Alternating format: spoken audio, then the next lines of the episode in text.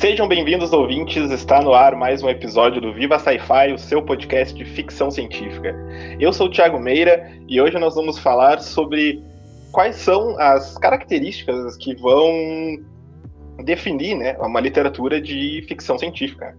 A gente já teve um episódio que foi para esses lados, como a gente gravou com a Cláudia Fusco, né, que foi um episódio sobre ficção especulativa, né? Quem, quem escreve ficção especulativa, que às vezes não se diz como um escritor de ficção científica, né? Uh, a, que a gente sempre fala muito aqui da Margaret Atwood, né? Ela escreve ou não escreve ficção científica, né? Então, o nome dela aqui, já, como a gente sempre tem a nossa brincadeira de quantos segundos a gente leva para falar da Margaret nesse programa, já foi citado. E para me ajudar aqui nessa conversa hoje, eu tenho pela segunda vez aqui comigo Ana Rush. Olá, Ana. Olá, tudo bom, gente? Prazer estar aqui de novo. E aqui comigo também para dar um as suas, digamos, opiniões, que a gente já estava conversando algumas opiniões, que a gente vai ter um, um programa um pouco polêmico, né? Pela primeira vez aqui, um prazer. Bruno Matangrano, muito prazer, Bruno. Muito prazer, Thiago. Muito obrigado pelo convite, pela oportunidade. Legal. Então, acho que para a gente começar, eu queria, acho que podia começar contigo, Ana, que é pedir bem uma, como a gente estava falando, uma breve história, digamos, da, da, ficção científica, né? Como que ela vai uh, como é que ela se desenvolve, como é que ela começa, aquela coisa, tipo, ah, tem os, os, os nomes clássicos ali, né, Mary Shelley, Júlio Verne, H.G. Wells, né, como que surge, como eles surgem, como que eles vão, uh, até teoricamente, né, uh, cunhar esse termo de ficção científica, né, quem que começa com esse, com esse termo? Eu achei a pergunta, a pergunta ela é tão ampla quanto difícil, uhum. mas não vamos apontar desapontar você, ouvinte, vamos entregar alguma coisa aqui. Eu costumo dizer que existem tantos conceitos do que seja ficção científica, quanto pessoas que escrevem sobre crítica de ficção científica. Então, tem muito, eu diria que é quase uma coisa individualizada. Isso é algo que tem algumas convenções das quais a gente vai comentar aqui um pouco, né? Mas é muito difícil precisar exatamente o que seja ficção científica. Por quê? Porque é um, o que eu posso dizer, antes de tudo, que é um gênero popular que é fruto da revolução industrial. Eu acho que essas duas é, essa, essa, essas duas balizas podem ajudar a gente a, a entender um pouco, né? Eu também acho, mas aí é, é como estou dando minha própria versão da ideia, né? Que é uma certa meditação sobre esses avanços tecnológicos, né? Nós temos muitos, muitas autorias que divergem do momento em que começa a ficção científica. Então, só para dar alguns exemplos para vocês e para ver como é que isso realmente não tem não tem uma, uma, vamos dizer, uma unificação crítica, né? A gente tem a periodização que eu acho que é a mais aceita, inclusive em muitos cursos maiores, assim, eu uso essa periodização, né? Que é a do Brian que ele vai escrever um livro que se chama Billion Years Spree, que é de 73, e ele aponta que justamente a raiz gótica e que discute a tecnologia em Frankenstein da Mary Shelley como em 1818 seria uma obra inaugural. Essa convenção ela é muito aceita porque alguém precisa de um começo, mas só que ela não é a única, né? Então tem muitas pessoas que também se referem a esse eixo que a gente chama, né? Que vem de Luciano, né? De Samosata, o Thomas More, Rabelais, o Cyrano de Bergerac. Aí você me corrige, Bruno. É, o Swift, o Shelley, que é a Mary Shelley, e tem gente que vai considerar, por exemplo, o Verne e o Wells. Então, aqui no Brasil, por exemplo, a gente tem o André Carneiro, que numa obra ele fala, por exemplo, que o Verne, para ele, seria o princípio de tudo. Então, vocês podem ver que a cada pessoa é, que estuda ficção científica escolhe um momento histórico, né? O, Ke o, o Kepler, Johannes Kepler do, do Somnium, né? Também é uma obra muito aceita como esse surgimento. Então essa é uma, uma, uma discussão muito difícil teórica, né? O termo ficção científica, é, ele foi popularizado pelo Hugo Gernsback, que é o criador da um dos editores da Amazing Stories, que é justamente daí que batiza-se o prêmio Hugo, né? Mas esse esse nome ficção científica, esse termo, ele já foi usado antes por uma pessoa que se chama William Wilson em 1851. Desculpa que eu estou citando a data errada que eu estou pegando aqui. É isso mesmo, 1851. Que foi uma pessoa menos conhecida, né? Então, é, é que cunhou o termo. E, mas a gente encontra outras, é, outras redações semelhantes também, né? E em outras traduções. Aqui no Brasil, é, durante muito tempo, o eixo, vamos dizer, H.G. Wells, que é britânico, né, e Júlio Verne eram muito populares, né, como iniciadores, mas realmente é muito difícil a gente ter esse momento, falar qual que é o conceito, qual que é esse momento. Outra conceito muito usado é o do Darko Suvin, né, que eu acho que as pessoas que estudam ficção científica já devem ter ouvido, né, que é o, o conceito de 79, que está em Metamorfose da Ficção Científica, que ele vai sugerir que a ficção científica precisa ter duas coisas, que é tratar um estranhamento, ou seja, trazer algo que não seja comum desse mundo que nós vivemos, ou seja, que não seja um tratamento mimético, realista, e ao mesmo tempo tinha que ter um novum, que é uma palavra em latim, que ele usa para se referir a esse avanço tecnológico, né? Eu acho, e aí queria até ouvir o Bruno, né, para a gente falar um pouco, que a gente caminha hoje em dia para um pouco tentar usar mais termos guarda-chuvas e tentar usar menos convenções de gênero, embora seja muito difícil. Porque quando às vezes eu preciso catalogar um certo livro, por exemplo, num, colocar palavra-chave num artigo científico, eu escolho com quem eu quero dialogar quando eu denomino ou não aquela obra de determinada maneira, né? Porque aí eu consigo ou não encontrar as autorias que vão discutir aquele termo. Então, quando às vezes eu não uso o termo ficção científica, embora às vezes as obras, porque tem muita obra que eu discuto, né? Ah, é ou não é, vai ser, não é, enfim. E geralmente eu consigo argumentos para os dois lados é muito difícil, porque às vezes quando eu não escolho uma das, uma das rotulações, eu também perco a oportunidade de conversar com certa parte da crítica que eu poderia conversar. E só a última colocação, e aí eu acho que eu passo a palavra e tal. Acho que é algo que é muito importante que o Mark Bold e a Sherry Winton falam, que eu acho que, para mim, assim, é o que é mais importante, é, no meu coração mesmo, eu acho que a ficção científica ela começa para valer no século XX como uma, uma literatura de massa. Então, para mim, essa característica dela de ter um público leitor maior, de almejar conversar com mais pessoas, é uma característica muito forte. E justamente por isso, eu acho que no Brasil até o século XXI, talvez a ficção científica, é, enfim, tem umas épocas que ela é um pouco mais, mais famosa, vamos dizer assim, né? Ela não tem muito apelo, né? Porque a gente precisa considerar a literatura como uma arte popular para entender a ficção científica. E isso num Brasil que é tão desigual e que tem tantas barreiras para a gente ler literatura e que a literatura enfim, acaba sendo capital cultural, ele também é protegido. Então, você pensar uma literatura de massa parece algo contraditório aqui, né? E nos países anglófonos, que, enfim, é onde um dos lugares em que a gente tem uma literatura de ficção científica muito forte, é, isso é mais comum. Então, eu acho que essas são as observações que eu tenho, assim, que eu estou mais trazendo problemas do que respostas para vocês. Até essa questão de ser de massa, né? É algo que a gente fez essa ligação no, quando a gente gravou sobre ficção especulativa, né? São dois episódios, né? Parte 1 e parte 2. Uhum. Aí na parte 1, gravei eu e a Raquel, que é minha, minha companheira aqui do podcast, e a gente comentou um pouco sobre a questão, tipo, de uh, às vezes e até sobre aqueles escritores que não se dizem escritores de ficção científica, né? Que é que normalmente às vezes são escritores que são mais uh, intelectualizados, digamos, ou que escrevem para academia também, às vezes, né? Que tentam até fugir, às vezes, um pouco dessa questão do, da, do popular, de ser uma coisa muito de massa, né? E a gente comenta um pouco, né? Entrando numa polêmica já, uhum. que é, foi aquele ali no Jabuti ia para romance de entretenimento, né? Que é que é onde entra ali fantasia, terror, ficção científica, né? Uh, separada da categoria principal, né? De romance, né? Então a gente é, chegou. É, na, na realidade é bom porque por um lado você traz visibilidade para a produção, mas para o outro fica essa coisa, né? De ser tipo uma coisa B. é. Mas é um começo de legitimação. É, eu acho, eu acho importante. Começa também. por algum modo, né? Uh, Ana, eu concordei com tudo que você falou, menos com o que você falou que você, quando você disse que eh, você mais levantou problemas. Não, eu acho que você fundamentou o que a gente precisa aqui. É, eu, eu concordo com tudo que você falou e eu vou partir daí, né? Eu acho que a primeira problematização em relação à ficção científica é, que, que é para é, é para mim é a, é a, grande pedra de toque, né? A questão que eu sempre volto é ficção científica não é um gênero. E daí isso as pessoas que são mais ferrenhas já me tacam pedra. Mas a, a, questão é o que é gênero, né? antes de definir a ficção científica como um gênero, a gente precisa entender o que é gênero. E daí, por que, que eu não considero gênero? Gênero significa estrutura.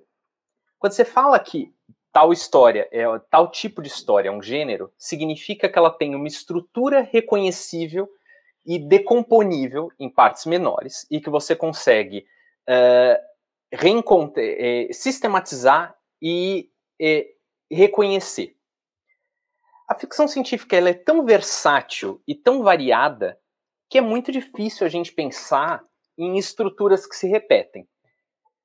Se a gente se considerar que uma história de extraterrestre é ficção científica, se a gente considerar que uma história de viagem no tempo é ficção científica, se a gente considerar que uma história é, cyberpunk é ficção científica, dentre outras uh, inúmeras possibilidades, fica difícil a gente pensar uh, numa, numa gramática reconhecível da, da ficção científica, numa série de estruturas que sejam reconhecíveis.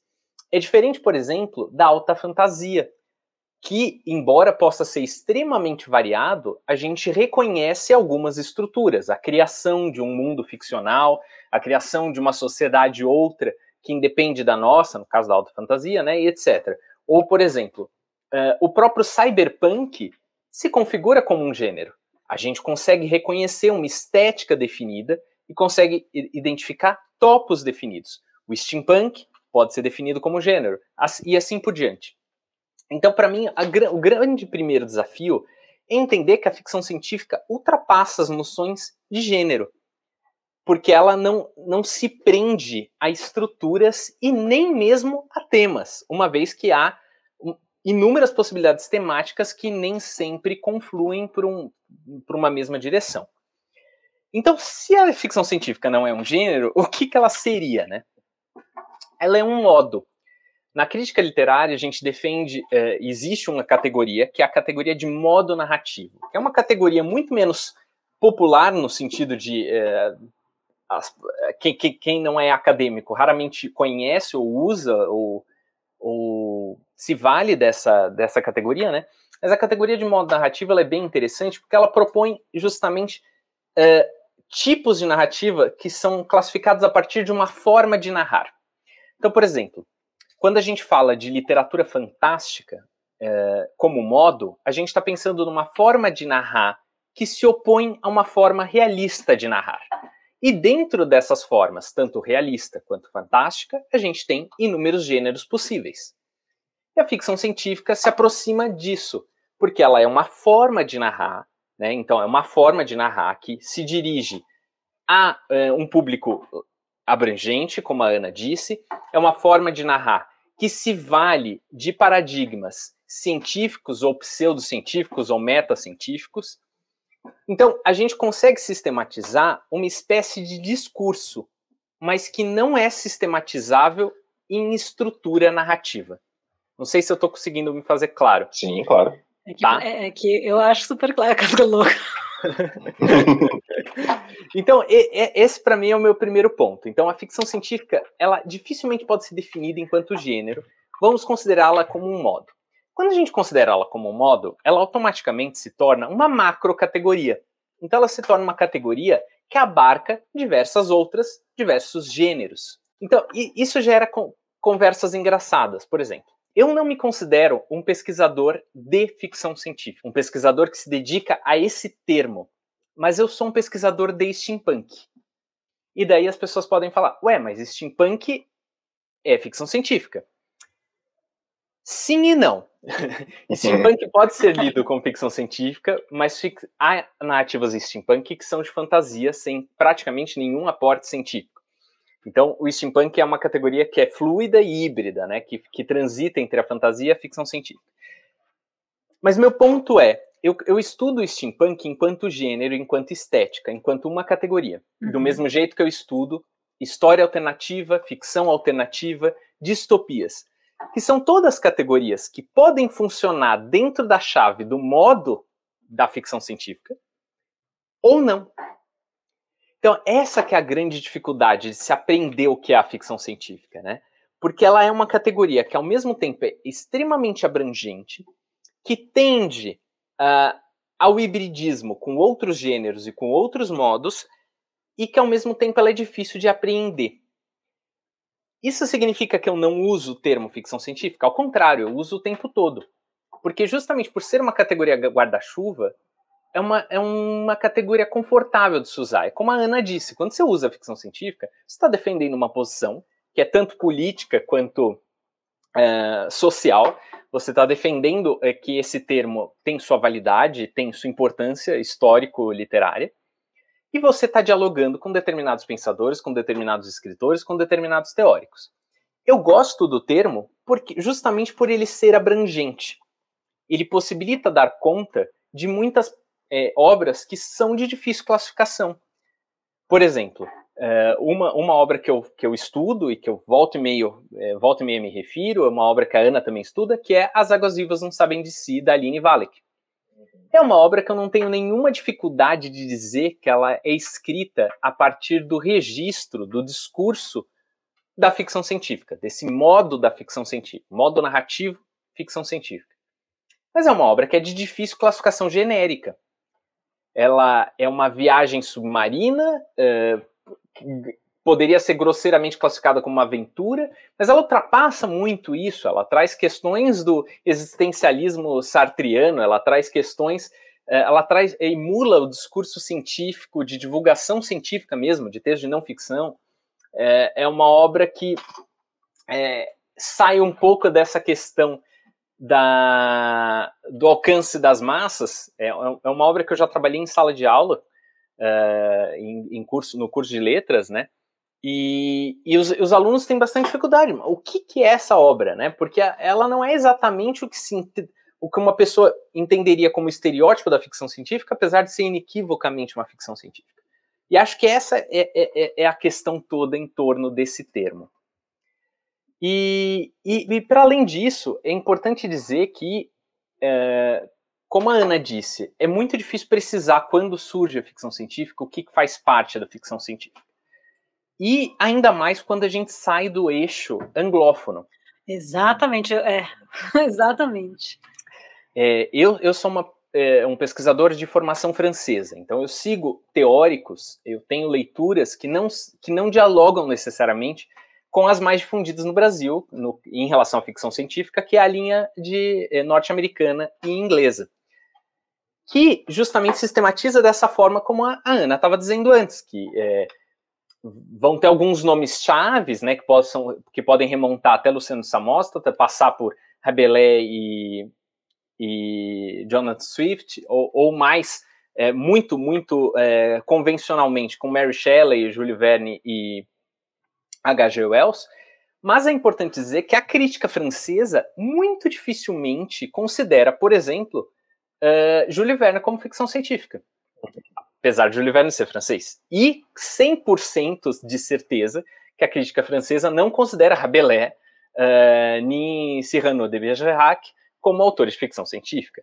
Porque, para a crítica francesa, o termo ficção científica é, como disse a Ana, um termo do século XX, que narra, que, que, que narra não, que descreve uma forma de narrar do século XX, uma forma de narrar moderna, pós-revolução industrial e pós-modernidade, né, que já pressupõe essa ideia de modernidade. Para a crítica francesa, há diversos outros termos que surgem no século XIX para dar conta desse tipo de narrativa.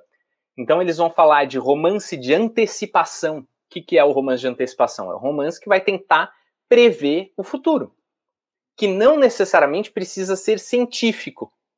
Então já não é a mesma coisa. Eles vão ter o romance pré-histórico, que é o romance que vai tentar entender o que aconteceu no passado.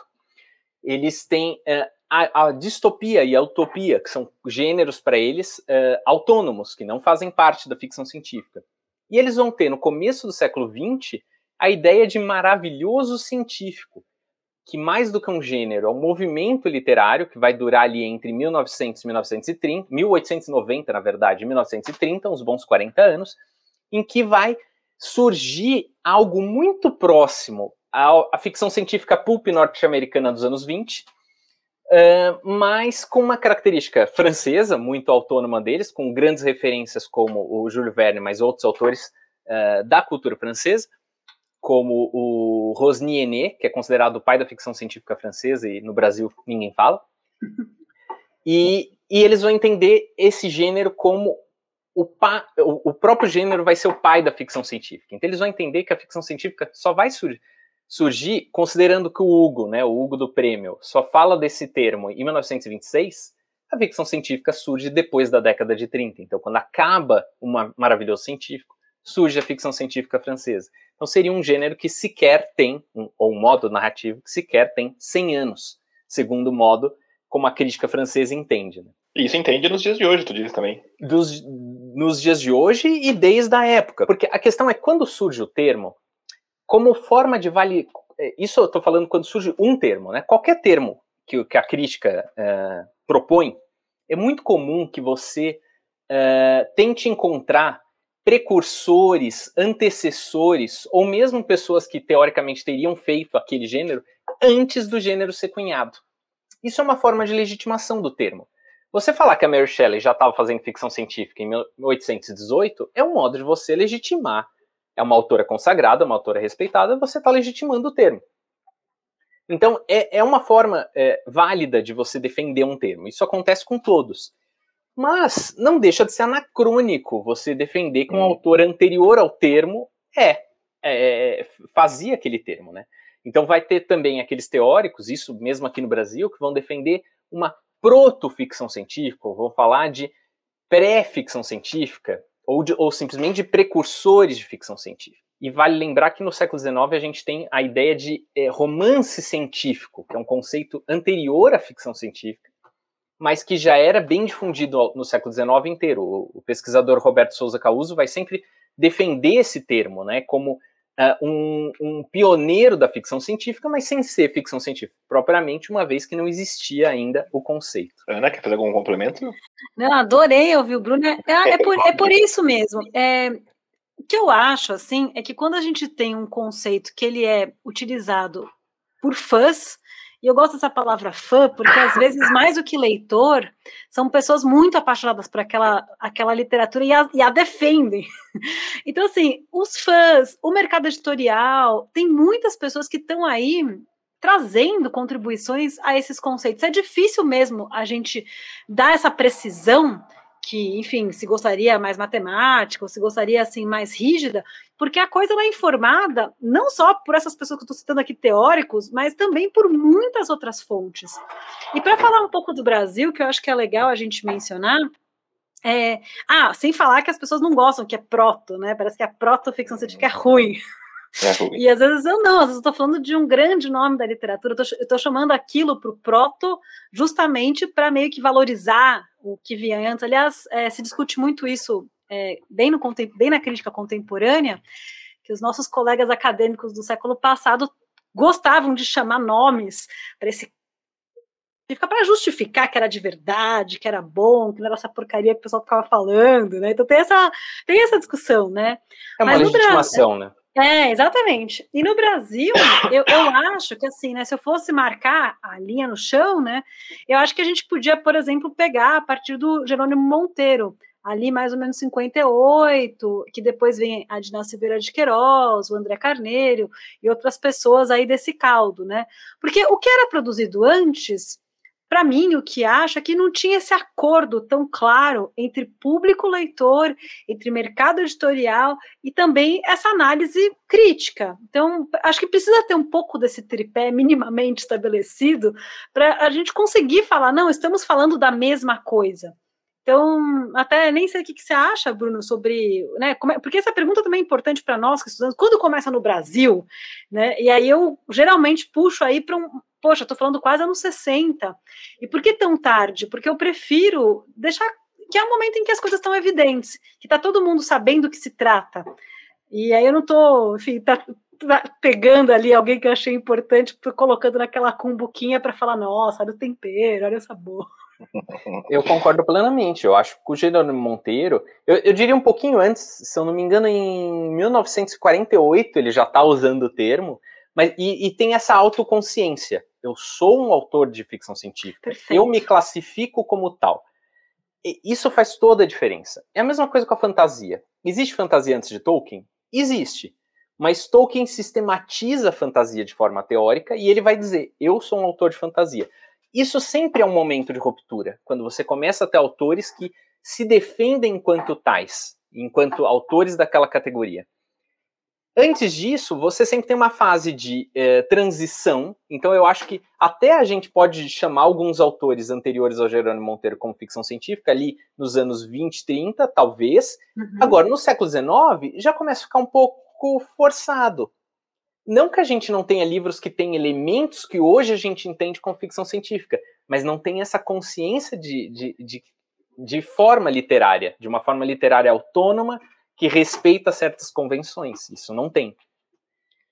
E aí vale muito essa, essa ideia de valorização do gênero, né? Porque eu entendo assim perfeitamente quando a gente precisa, no caso, por exemplo, enquadrar a Mary Shelley na ideia de ficção científica, porque eu falo, não é a partir daí que eu quero enquadrar toda essa produção, trazer inclusive o gótico para dentro, né, que eu nem sei, enfim, né, eu acho que também é meio, mas, mas trazer um pouco essas vertentes, né, para minha, e eu entendo que valoriza, né, é, você fala, não, Machado de Assis, a gente pode ver nessa história aqui, o, por exemplo, o Elixir da Boa Vida, que, que ele faz uma recriação, né, da, dessa, dessa, ideia, que aparece em várias outras obras também, mas não é exatamente ficção científica, é um troço talvez dos gregos, né, o Jardim das Hespérides, todos, tem muitos muitas tradições culturais que tem ali o seu momento é, e, de... e, sem falar o aspecto místico, alquimista, né? É, exatamente, entendeu? Então, mas, mas assim, a gente está entre pessoas que gostam do gênero, né? Então a gente está discutindo com calma.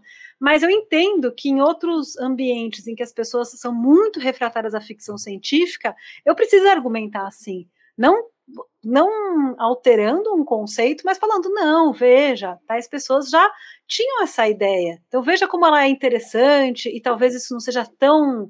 Né? Então você começa a, a, discutir um pouco mais o conceito em outros âmbitos, né? E daí que é tão difícil fazer essa precisão terminológica. E também tem uma coisa que eu, eu, eu acho sempre importante dizer para aluno de primeiro ano de curso de letras, que chegam na faculdade com a ideia de que uma coisa é ou uma coisa ou outra, né? E quando na crítica literária, nada é uma coisa ou outra. Ela pode ser e também, ou pode ser mais ou menos. Tudo, todos os conceitos de crítica literária são um espectro. Porque quase tudo na crítica literária pode ser híbrido, ou se hibridizar, ou se misturar. É muito difícil você pegar e estabelecer verdades na crítica literária, né? Não é uma ciência exata. Então, é, é, é, é como eu, eu, brincava com eles. É, um poema é sempre escrito em verso até que ele é escrito em prosa. Uma prosa é sempre. É, um romance é sempre escrito em prosa até que ele seja escrito em verso. Então, é, e a própria noção de verso e de prosa é extremamente fluida, e você começa a ter prosa poética, é, poema em prosa e etc.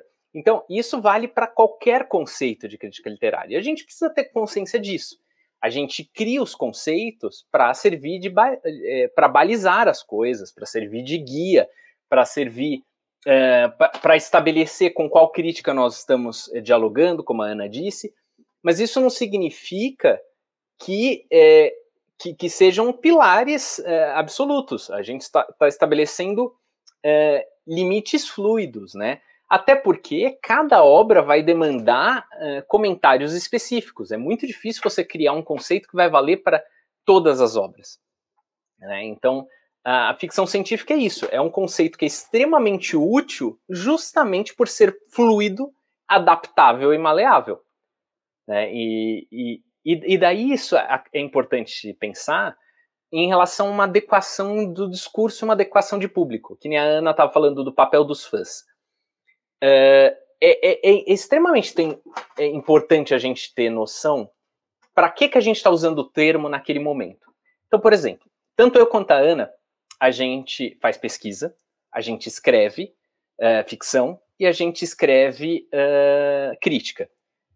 Uma coisa é a gente usar o termo ficção científica se a gente estiver falando, por exemplo, numa livraria, ou se estiver falando num congresso, ou se estiver falando uh, como editora. Uma editora, ela não vai se preocupar necessariamente com o rigor terminológico, porque o que ela quer pensar são categorias que sejam facilmente entendíveis pelo público leigo que vai consumir aquela obra. Isso não, não tem nenhuma. Uh, não tem nenhum preconceito nisso que eu estou falando. É simplesmente você conseguir eh, mirar aquele público. O, a pessoa que vai ler um livro de ficção científica, simplesmente como, porque ela gosta, que é um hobby dela, ela não precisa ter noção do que a teoria está falando disso. Isso não faz necessariamente diferença. Até melhor que ela. não saiba. É, se ela se interessar, ótimo. Se ela não se interessar, não faz diferença. Ela, ela precisa simplesmente conseguir entender a comunicação da editora e sentir que aquele livro é para ela, né? Então, é, é, por isso que a gente tem que ter esse ajuste de expectativa e ajuste de, de vocabulário. Essa discussão toda que a gente está fazendo, ela tem um pezinho, talvez dois ou três, na academia. Então tem todo um, um, um, um recurso de, do que, que a teoria está sendo falada, que não necessariamente seria uma discussão necessária se a gente simplesmente estivesse pensando numa campanha de marketing uh, eh, para o novo livro do Star Wars, sabe? Então, é, e isso não invalida os termos. A ficção científica para o mercado editorial, ou para o cinema, ou pro, é, simplesmente para o público, ela não necessariamente vai ser o mesmo conceito e tá tudo bem, né?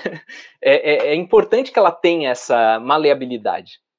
É, eu, eu, conversei com o Jorge Amaral, que é um colega meu, de, enfim, de pesquisador também, eu falei que eu estava fazendo essa gravação agora, ele falou, não, é ficção de alteridade. E às vezes é um pouco isso.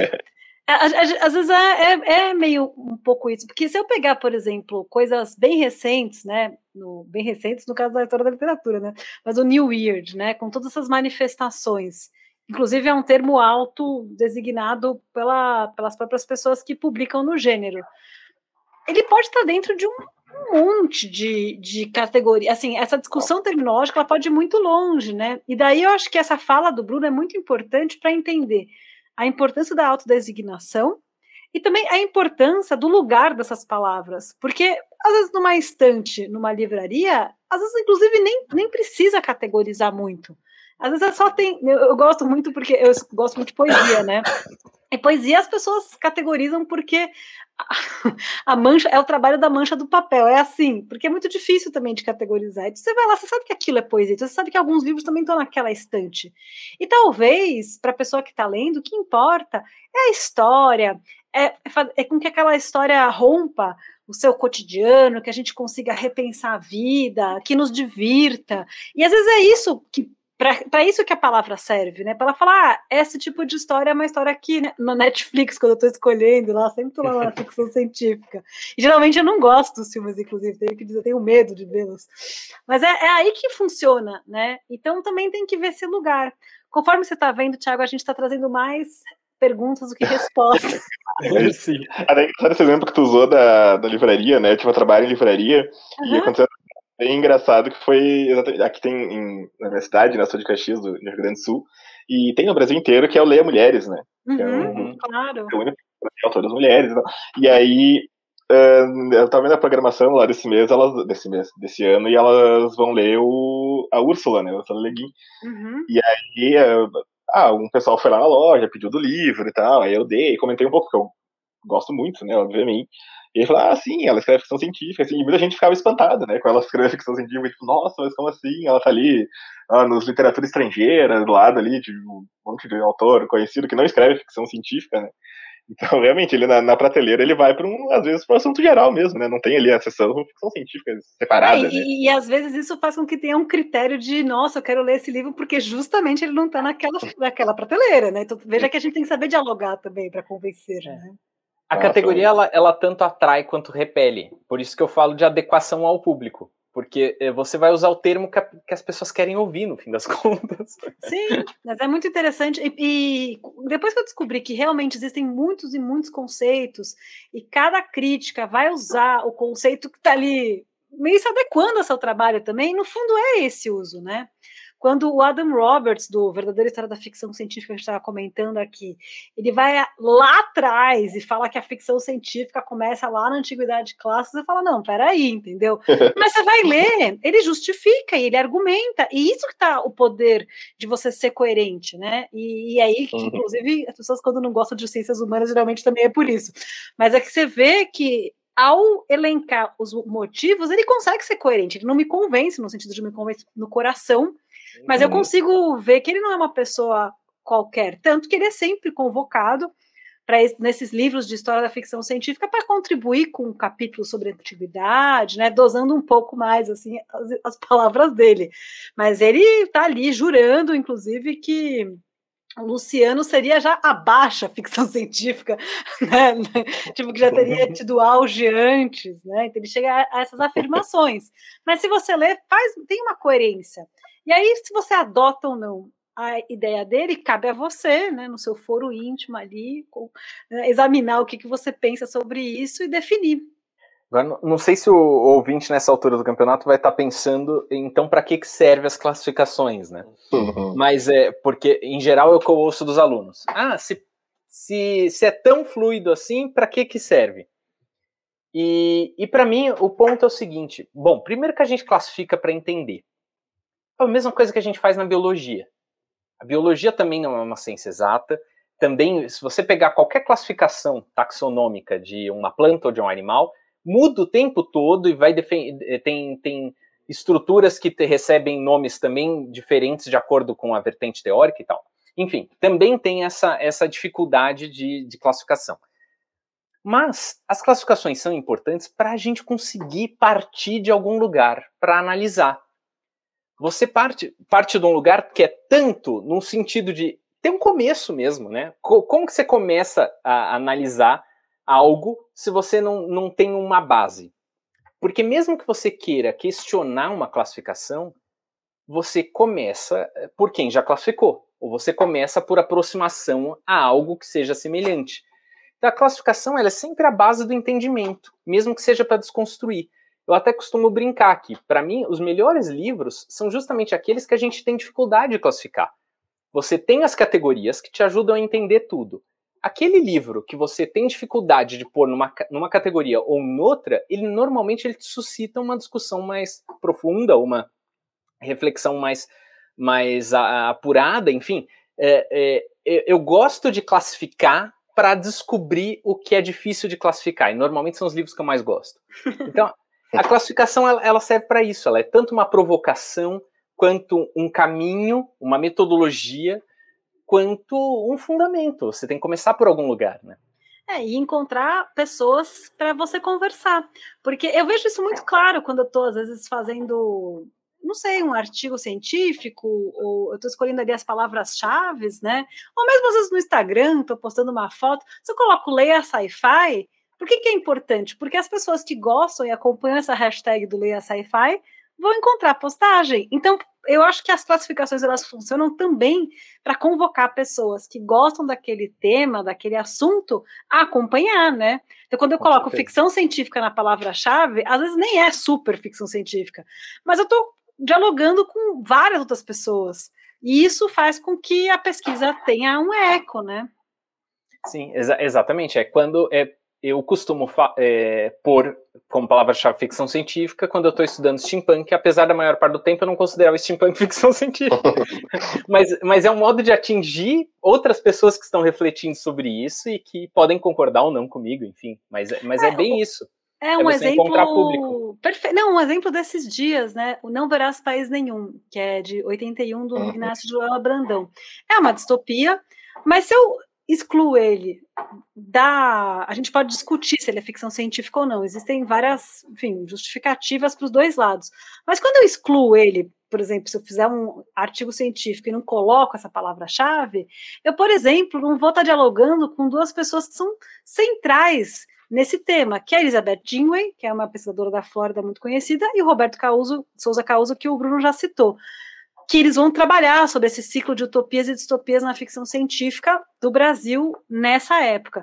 Então é muito doido que, mesmo às vezes que eu acho que alguns rótulos não sejam é, de escritores, quando eu também não uso, às vezes eu posso afastar. Então, quando eu estou escrevendo sobre esse tema, é mais importante pensar: será que essa nomenclatura ela me leva aonde? E será que é isso que eu quero discutir? Ou eu quero discutir algo específico na narrativa que não tem nada a ver com discutir o tal do conceito de ficção científica. Então, é um pouco essa que é a grande conversa. E, enfim, ela pode ser. Parece que ela é paradoxal, mas na prática eu acho que ela é muito fácil de, de mobilizar, né? Eu, eu penso exatamente nesses termos. Desculpa, Thiago. Não, imagina, pode continuar, Bruno. Não, eu ia falar que eu penso exatamente nesses termos. É, é, é, é, engraçado, por exemplo, tem muitas coisas que eu não considero ficção científica, e no meu livro historiográfico, é, O Fantástico Brasileiro, eu chamo de ficção científica. Mas eu chamo de ficção científica pensando justamente como um termo guarda-chuva, um termo genérico, um termo que vai alcançar o público e vai dar algumas diretrizes. Algumas diretrizes que vai tornar possível reconhecer como ficção científica, mesmo se, caso a caso, não necessariamente o conheça. Então, também tem isso, né, Ana? É aquilo que eu falei de gente adequar ao, ao momento. Talvez num artigo científico sobre é, Não Verás País Nenhum, eu não dissesse que é ficção científica. Num livro historiográfico que eu estou falando em termos gerais, eu sem dúvida não hesito em chamar de ficção científica e assim por diante. É, esse é um bom exemplo, eu acho. Aí você, Nossa. ouvinte que sobreviveu até esse momento, acho que é, é, um, é um bom exemplo e de um uso assim. Estamos falando de um território acadêmico que tem vários critérios e que tem revisão por par. Então estamos falando de um lugar em que se discute isso, né? E aí você vê que cada uso ele tem essas, essas, essas enfim, esses desdobramentos, né? Muito bom. É bem, bem, bem, bem, bem bom esse exemplo mesmo. Nossa, muito bom. É, então a gente acha que para a gente ir para um, nossas considerações finais, eu vou terminar com uma pergunta aqui que me veio agora no meio. uh, Ana, tu se vê também como uma escritora de ficção científica? Ah, essa é uma boa pergunta. Você sabe que eu sempre coloco que o telepatia é uma ficção uhum. científica, né? Mas é porque, assim, até uma é uma questão de afirmação do gênero, mas ele pode completamente não ser lido nessa chave, né? É porque, não sei se o ouvinte leu, telepatia são os outros, mas ele fala sobre a, a disputa de uma fórmula que leva à telepatia, que ela está na posse de, de uma, enfim, uma tradição mantida por mulheres é, na América do Sul, que é patenteada por um, enfim, um governo estadunidense, uma, uma, farmacêutica estadunidense, né? Então é um pouco considerar esse, é, é, esse, esse trabalho é, que, enfim, é ancestral, que está sendo feito há muitos anos, né? Como tecnologia, então passível de nomeação tecnológica. Então, por isso que eu gosto de falar que telepatia são os outros é ficção científica, porque eu, eu trabalhei muito tempo com cerveja também, né? Então, na hora de fazer a descrição tal, eu tentei ser bem certinha com a descrição de como seria fazer esse chá, que quando você bebe, você entra lá no trânsito telepático, não sei o quê. que não dá muito certo também, porque ele é bem. É, nesse aspecto, eu tentei fazer o mais científico mesmo possível, né? Mas apesar disso, tranquilamente dá para falar que não é ficção científica. E as últimas histórias que eu estou escrevendo, por um acaso mesmo, andam sendo sobre viagem do tempo. É engraçado que é um acaso, que me pediram por causa que a Dark Side publicou republicou o, é, é, a máquina do tempo da H.G. Wells e chamou pessoas, enfim, contemporâneas para contribuir com contos, então eu contribuí com um, mas eu, eu, não sei por que anda acontecendo, então eu escrevi acho que uns quatro contos sobre que envolve viagem no tempo ou questões que envolvem é, isso. E eu acho que a coisa menos científica do mundo é a viagem do tempo, a viagem no tempo, né? Eu até fiz uma mesa com um físico maravilhoso, Pedro Vieira, no começo do ano passado, que ele é físico teórico e estudou tempo. Ele estava explicando como que poderia ser. Mas, por exemplo, coisas assim que são muito normais na ficção, entre aspas, científica, não fazem a mínima, não tem a mínima lógica na física. Então, é interessante que também é científico até um certo ponto, né? Então, enfim, a gente usa esses termos, né? Mas será que. Por que, a viagem no tempo está dentro da ficção científica? Porque o Wells escreveu? É uma pergunta muito boa essa também, né? Não, não, não tem categoria, não é, não é verdade, né? Não, não, sabe, todo mundo fala, ai, não, a hard sci-fi. Cadê a hard sci-fi nessa hora? então. Legal, legal. É por aí. É, legal. Nossa, depois dessa aula incrível aqui de ficção científica né, que a gente teve, uh, acho que a gente vai ainda pro final, pessoal. Uh, Ana e Bruno, se vocês quiserem uns, um, uns minutinhos aí para divulgar o trabalho de vocês e tal, podem ficar à vontade. Ana, eu sei que tá com uns cursos agora aí para dar, né? Ah, massa. Então, se você, enfim, é, se você quer conhecer meu trabalho da paleotelepatia são os outros. Tem um e-book na Amazon que se chama O Mistério da Contrabandista, que ele é bem curtinho de ler, assim. Tá gostoso, ele é, ele é mais pro humor. Eu coloquei aquela velha contrabandista do Stanislau Ponte Preta no espaço, num lugar assim, numa fronteira, então tem robôs. Ele é meio que retrofuturista, então te convido a ler O Mistério da Contrabandista. E eu dou vários cursos de criação literária, faço leitura crítica alguns acompanhamentos de escrita.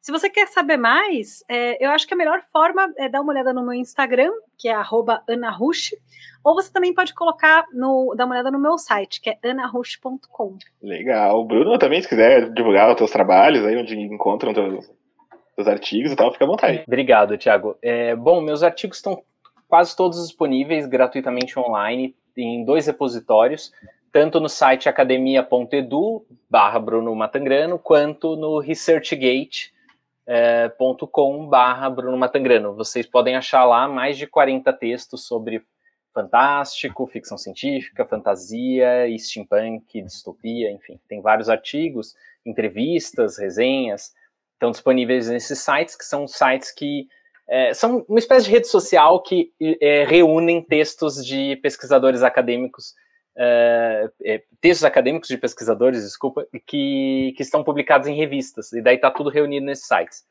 E gostaria também de divulgar o meu livro, que é o Fantástico Brasileiro, o Insólito Literário do Romantismo ao Fantasismo, que eu escrevi junto com o professor Enéas Tavares, da Universidade Federal de Santa Maria, e que vocês podem achar em qualquer livraria, em formato é muito físico Nossa, que é... e-book. Obra para ter em casa, obra de referência. Demais, demais. Bom, gente, uh, vou agradecer mais uma vez vocês aí por terem aceito o convite, por ter participado. Já deixo aqui ao vivo que terão mais convites. Sempre que a gente tiver um teminha que eu possa incluir vocês, já, já se sintam convidados. e... Muito obrigado, Thiago. É, muito feliz estar aqui. Legal, gente. Bom, a gente vai ficando por aqui, pessoal. Espero que vocês tenham gostado do nosso episódio. Se gostaram, compartilhem, marca aí a gente para saber o que vocês acharam, comentem também. Nós vamos ficando por aqui. Lembrem-se, assistam sci-fi, leiam sci-fi e vivam sci-fi.